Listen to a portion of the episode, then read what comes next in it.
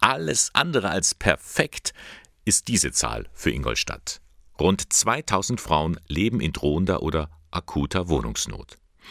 Das hat eine Studie der Katholischen Universität ergeben. Auftraggeber war der SKF, also der Sozialdienst katholischer Frauen. Besonders betroffen sind Alleinerziehende, sagt deren Geschäftsführerin Judith Bauer. Das wissen wir auch von den Statistiken, dass diese Frauen deutlich mehr auch von Armut betroffen sind.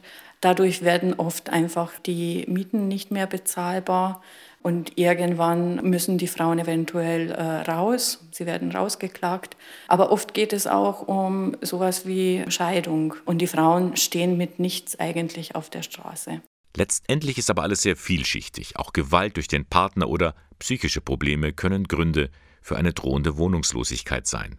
Und das Ganze passiert im Verborgenen, ist also eher unsichtbar. Bei uns auch in der Beratungsstelle sind oft Frauen da, denen man überhaupt nicht die Wohnungslosigkeit ansieht. Die wollen auch darüber mit niemandem nach Möglichkeit reden. Das heißt, ganz oft werden diese Frauen erst auffällig, wenn schon sehr spät ist, wenn tatsächlich die Wohnung schon weg ist. Und unser Ziel ist da, möglichst früh dran zu kommen.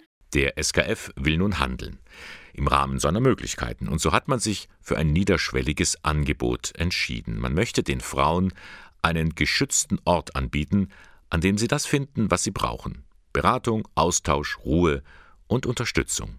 Die Idee? Ein Café.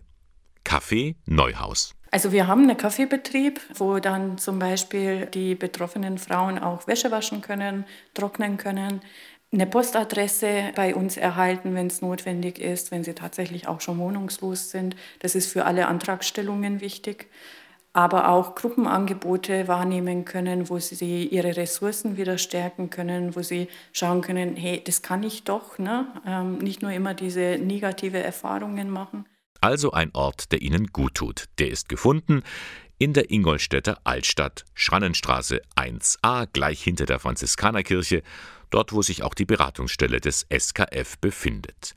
Ab dem 19. Februar geht's los, Möbel sind schon da, Küche, Waschmaschine auch.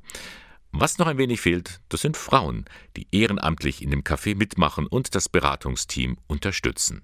Was müssen die mitbringen? Ja, Einfühlungsvermögen haben, die Bereitschaft haben, sich mit diesen Frauen auseinanderzusetzen, die anzuhören, die zu begleiten und natürlich dann auch ein bisschen so diesen Kaffeebetrieb mitmachen.